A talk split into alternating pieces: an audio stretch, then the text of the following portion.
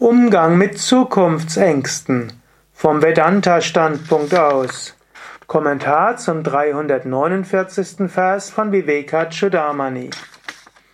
Machst du dir Gedanken über die Zukunft? Überlegst du, wie es weitergehen soll? Hast du vielleicht ein Yoga-Zentrum, aber du weißt nicht, ob es noch dauerhaft laufen wird? Hast du ein gewisses Alter und überlegst, was passiert in der Rente? Hast du Kinder, die vielleicht demnächst aus dem Haus gehen? Ist vielleicht eure Beziehung nicht so gut, die Beziehung zu deinem Partner, deiner Partnerin? Oder geht es deinen Eltern nicht so gut oder einem Elternteil und du denkst, demnächst wirst du für die Pflege irgendwo etwas unternehmen müssen? Du machst dir Sorgen. Verständlicherweise. Wie gehst du damit um? Lasst uns hören, was Shankara als Anregung dazu gibt.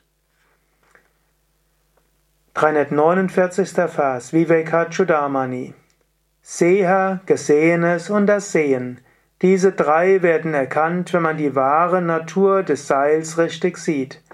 Deshalb muss der Weise, um sich von Bindungen bef zu befreien, die Dinge in ihrer wahren Natur erkennen.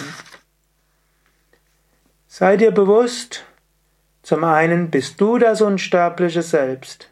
Das zweite ist die Zukunft, das ist ein Objekt. Und du malst dir die Zukunft aus. Also die Zukunft ist in Wahrheit noch nicht mal ein äußeres Objekt, sondern die Zukunft, um die du dir Sorgen machst, ist letztendlich Gedanken.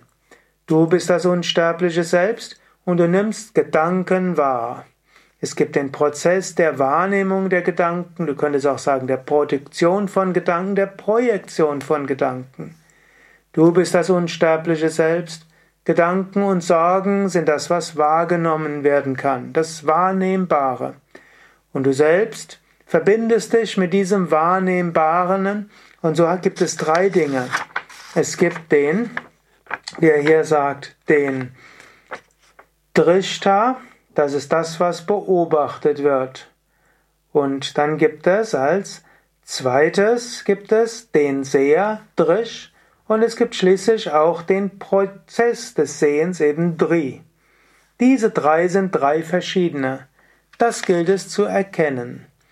Wenn du dir also Sorgen machst, dann nimm einen Moment die Sorgen wahr. Und dann sei dir bewusst, ich nehme die Sorgen wahr. Dann sei dir des Wahrnehmungsprozesses bewusst und dann erkenne, ich bin das unsterbliche Selbst. Da sind Sorgen und die mögen ihre Berechtigung haben, aber da bin ich und ich bin jenseits aller Sorgen und jenseits aller Nöte. Ich bin das unsterbliche Selbst. Und das heißt, dass das Wahrnehmbare für den Wahrnehmenden da ist, kannst du dann auch das Wahrnehmbare beeinflussen. Du kannst dir sagen, ja, danke, lieber Geist, dass du Sorgen produzierst, die ich wahrnehme. Und ich nehme sie wahr. Und ich bin das unsterbliche Selbst. Und ich bin das unsterbliche Selbst, und weil ich das unsterbliche Selbst bin, kann mir nichts passieren. Und deshalb will ich mich verbinden mit dem Unendlichen und dem Ewigen. Ich weiß, ich bin das Unendliche und das Ewige. Daraus kommt Vertrauen. Du kannst also sagen, das sind die Schritte. Unterscheidung zwischen Wahrnehmenden und Wahrnehmbaren und den Prozess des Wahrnehmens, vielleicht auch der Prozess des Erzeugen des Wahrnehmbares. Das sind ja so zwei Sachen. Dann löse dich von dem Wahrnehmbaren, unter anderem die Zukunftsängste. Dann nimm, nimm dich selbst wahr als das unsterbliche Selbst. Und wenn du willst, ändere von innen heraus das Wahrnehmbare, verwandle Ängste in Hoffnung und Zuversicht. Du musst es aber nicht. Du kannst dir auch weiter Sorgen machen, aber erkenne, Du bist nicht die Sorgen.